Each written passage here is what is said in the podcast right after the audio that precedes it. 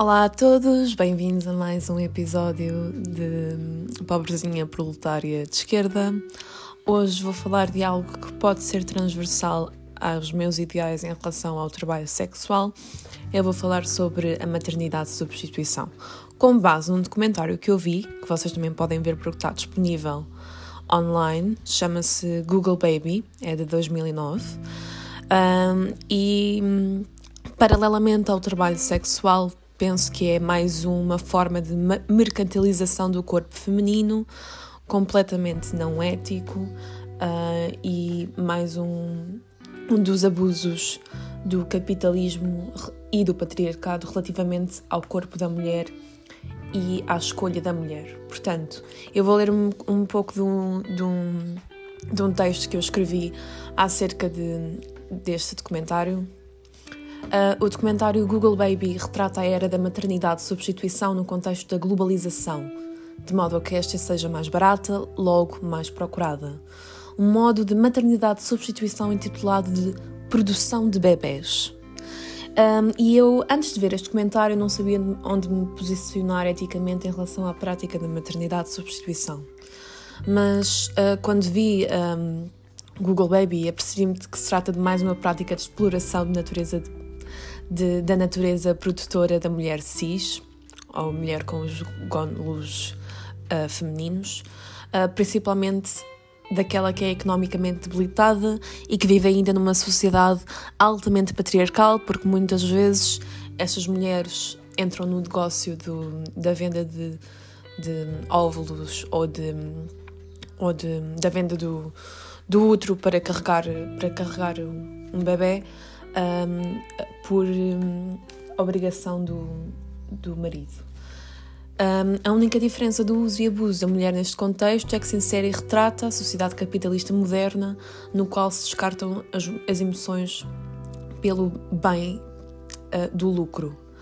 Um, a produção de bebés, sugerida pela, pela pessoa que está a narrar e a guiar-nos por este, por este documentário, um, que se chama Doran, que é um empresário israelita que passou, que passou pelo processo ele mesmo para criar uma criança em conjunto com o parceiro. Um, é um casal homossexual, portanto, cria de facto um bebê com geneticamente um, com genes de um dos pais. Um, e um, o processo passa pela seleção de doadores de óvulos e espermatozoides nos Estados Unidos da América, porque o país apresenta mais variedade uh, étnica e implantação dos embriões em mulheres indianas, uma vez que o processo é mais barato na Índia. Acho que já todos nós podemos tirar um pouco de conclusão da índole deste processo. A toda esta ideia transparece os contras mais sombrios da globalização que presenciamos nestes últimos dois séculos, que se aproveita de zonas carenciadas, em proveito das ricas. Paralelamente observamos que a mulher ainda é oprimida pelo sistema, uma vez que a maior parte das mulheres que observamos no documentário apresentam terem sido de alguma forma pressionadas, como eu já tinha dito, pelos parceiros homens de autoridade. Uh, e nós acompanhamos neste documentário o caso de uma mulher norte-americana que já doou vários óvulos. Um, e uh, achei particularmente refletor uh, de, de ela estar sujeita à, à vontade do parceiro, porque o parceiro, porque uh, se não me engano são ambos desempregados e o parceiro não, nunca se teve que sujeitar a nada parecido e gastar o dinheiro uh, e gastam o dinheiro que ambos precisam uh, em armas de fogo. Portanto, a mulher vende os seus óvulos e é assim que, que traz um income para, para o agregado familiar e dado esse income, é gasto em armas de fogo para prazer do homem. Uma das frases que me marcou mais foi vocalizada pelo marido de uma das barrigas de aluguer de, de, da Índia. Este afirmou que tinha medo que a mesma não conseguisse fazer o seu trabalho, mas que às vezes a mulher, a cabeça da mulher funciona, o que transparece ainda o, o tão problemático teor de trabalhos deste género. A integridade psicológica da mulher raramente foi pendurada, foi pendurada pelos profissionais no decorrer do documentário. A mulher norte-americana já sujeita às injeções de uma forma quase mecânica e normalizada, mesmo como se fosse um trabalho normal de produção social, chegando a afirmar que se alguma vez aquele procedimento se mostrar como perigoso para a sua saúde, que isso estava no plano e, I quote, do seu Deus. As barrigas de aluguer indianas são, antes do processo, confrontadas com tudo o que lhes vai acontecer fisicamente e o que poderá acontecer nos piores cenários, a morte, ao passo que estas aceitam o seu trabalho em conjunto com o marido, que não pondera um negócio mesmo com os riscos que este apresenta para a esposa. Em nenhuma das cenas do, do documentário é sugerida qualquer tipo de ajuda e acompanhamento das mulheres que passam pelo penoso trabalho. Estas quase se assemelham a gado, muitas vezes, apenas alimentado e tratado para o fim que os trouxe àquela posição. Portanto, uh, se vocês virem o documentário, todas as mulheres que são barrigas de aluguer uh, dormem em quartos minúsculos, todas amontoadas, só comem o que é suposto comer para uma mulher grávida. Uh, não há qualquer hum, atenção à saúde mental das pessoas e, portanto, é, é difícil de ver. É verdade que, em teoria, a ideia de dar a oportunidade a casais que não conseguem ter filhos biológicos um, surge como ótima, não é? No entanto, empiricamente vemos refletidos atos de violência ao corpo e mente da mulher pobre em prol do confronto económico dos companheiros e da satisfação do casal rico. Dado isto, enfrentamos-nos com várias questões, como as seguintes: por que o esforço todo de produzir crianças com ligações biológicas aos pais legais? Por que o desdém às emoções da mulher em prol do lucro, em prol de um negócio? Tudo questões facilmente respondidas se lermos a história da cultura da opressão da mulher nas sociedades ocidentais e parecidas às mesmas.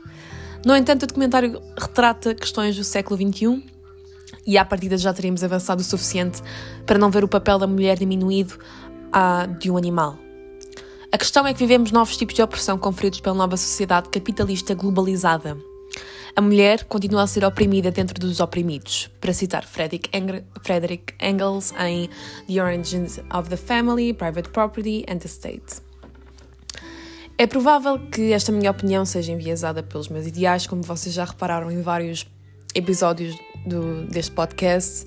No entanto, é, é mais uma contribuição para a minha ideia de tese de que o mercado do corpo neste capitalismo contemporâneo é muito usado para o lucro, tendo em conta um, o corpo reprodutor e sexualizado da mulher.